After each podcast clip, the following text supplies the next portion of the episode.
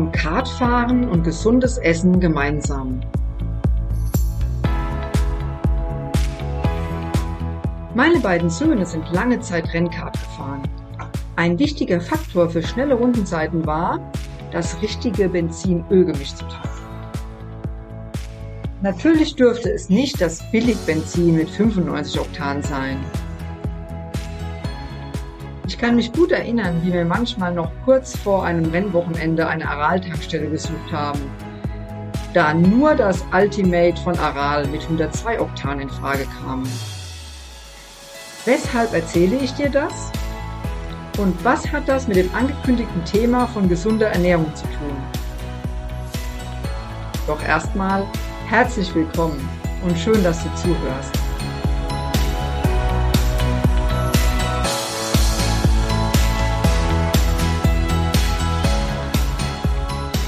Ist dir bewusst, dass dein Körper ein wahnsinnig hohes Potenzial an Regeneration und Heilung hat?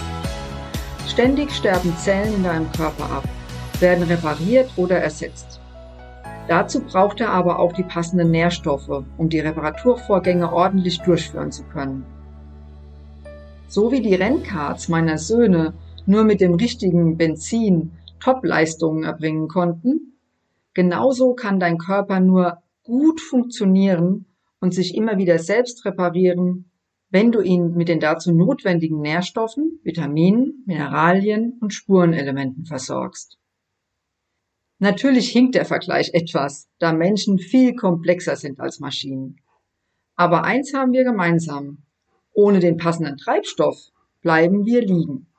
Das Kart auf der Strecke und wir mit körperlichen Beschwerden wie ständig müde und erschöpft sein, Kopfschmerzen, Verdauungsproblemen, Allergien, chronischen Schmerzen und so weiter. Im Gegensatz zum Kart ist allerdings dein Körper in der Lage, eine ganze Zeit lang Mängel in der Versorgung auszugleichen. Er macht einfach das Beste aus dem, was er hat, so lange wie möglich.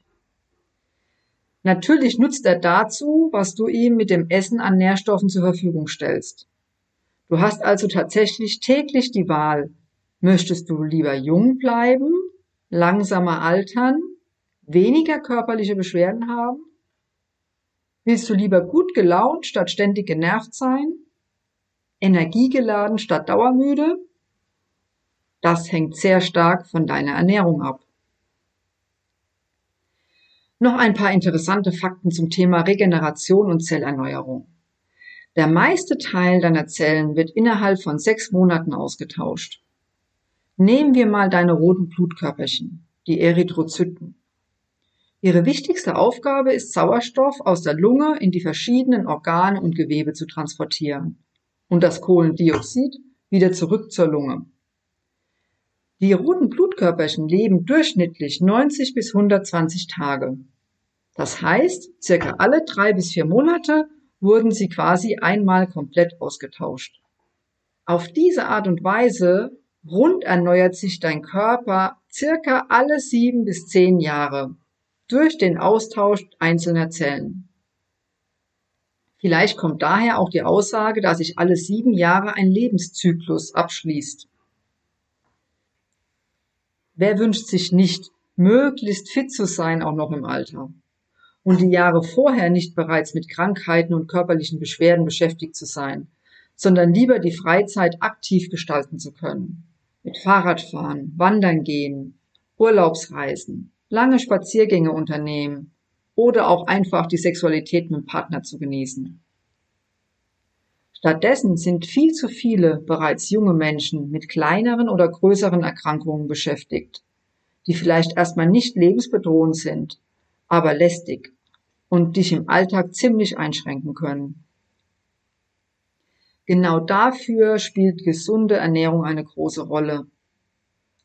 Nur was heißt das konkret? Wie sieht so eine Ernährung aus? Ich glaube, zu nichts findet man mehr im Internet wie zum Thema Ernährung.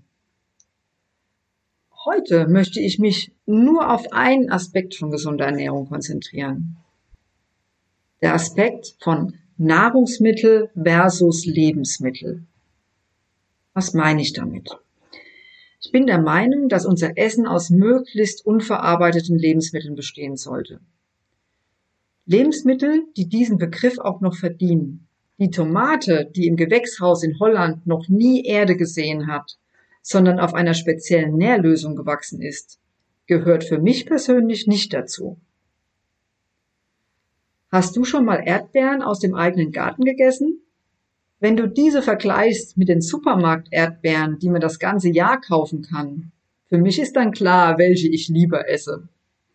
Saisonal und regional sind weitere Stichworte in diesem Zusammenhang, die ich gerne berücksichtige. Hier in Graben-Neudorf haben wir zum Beispiel einen Bauernhof mit einem Hofladen. Und es ist für mich einfach ein gutes Gefühl, auf einem großen Feld die Hühner im Freien beobachten zu können, mit dem Wissen, dass von dort meine Eier kommen und die Hühner artgerecht leben dürfen. Hast du schon mal so richtig frischen Rosenkohl noch am Stängel und nicht in einer Plastiktüte verpackt gekauft? Ich ja, vor einigen Wochen in genau diesem Hofladen hier in Graben-Neudorf. Und er hat toll geschmeckt. Wenn du hier in der Nähe wohnst, findest du den Link von dem Hofladen unter dieser Folge. Und nein, ich bekomme keine Provision dafür, bin einfach davon überzeugt. Kennst du auch solche Hofläden bei dir in der Gegend? Dann verlinke sie doch gerne in den Kommentaren.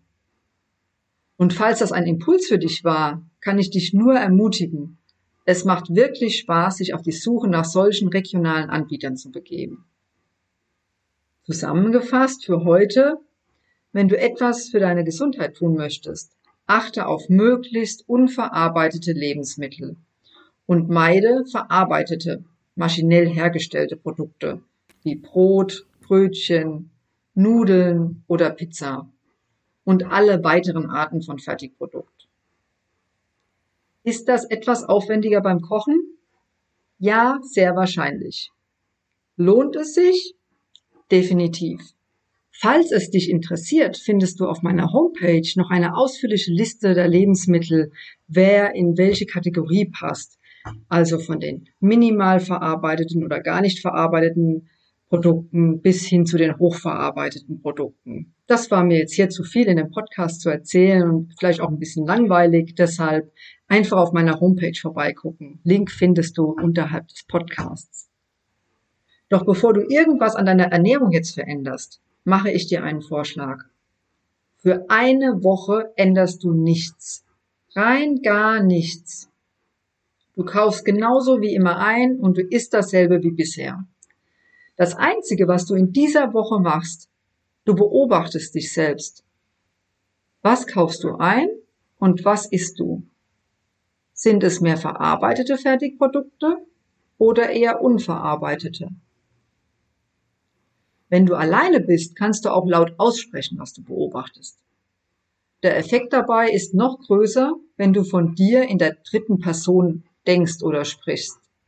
Also anstatt ich esse oder ich kaufe ein, könnte sich das bei mir so anhören.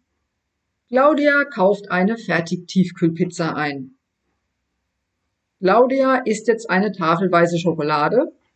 Ich habe ja schon mal erwähnt, dass ich Marzipan und weißer Schokolade nur schwer widerstehen kann. Oder Claudia kauft jetzt die leckeren Eier im Hofladen von den Freilandhühnern.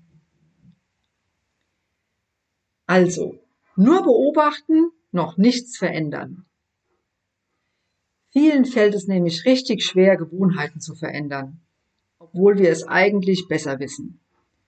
Wieso das so ist und wie du das für dich nutzen kannst, dazu mehr in der nächsten Podcast-Folge. Bis dahin wünsche ich dir eine wunderbare Zeit. Genieß dein Essen und falls du jemanden kennst, dem du gerne diesen Podcast weiterschicken magst, Mach das total gerne. Darüber freue ich mich sehr. Genauso wie über ein Like oder wenn du meinen Kanal abonnierst. Schau auch gerne mal auf meiner Homepage vorbei.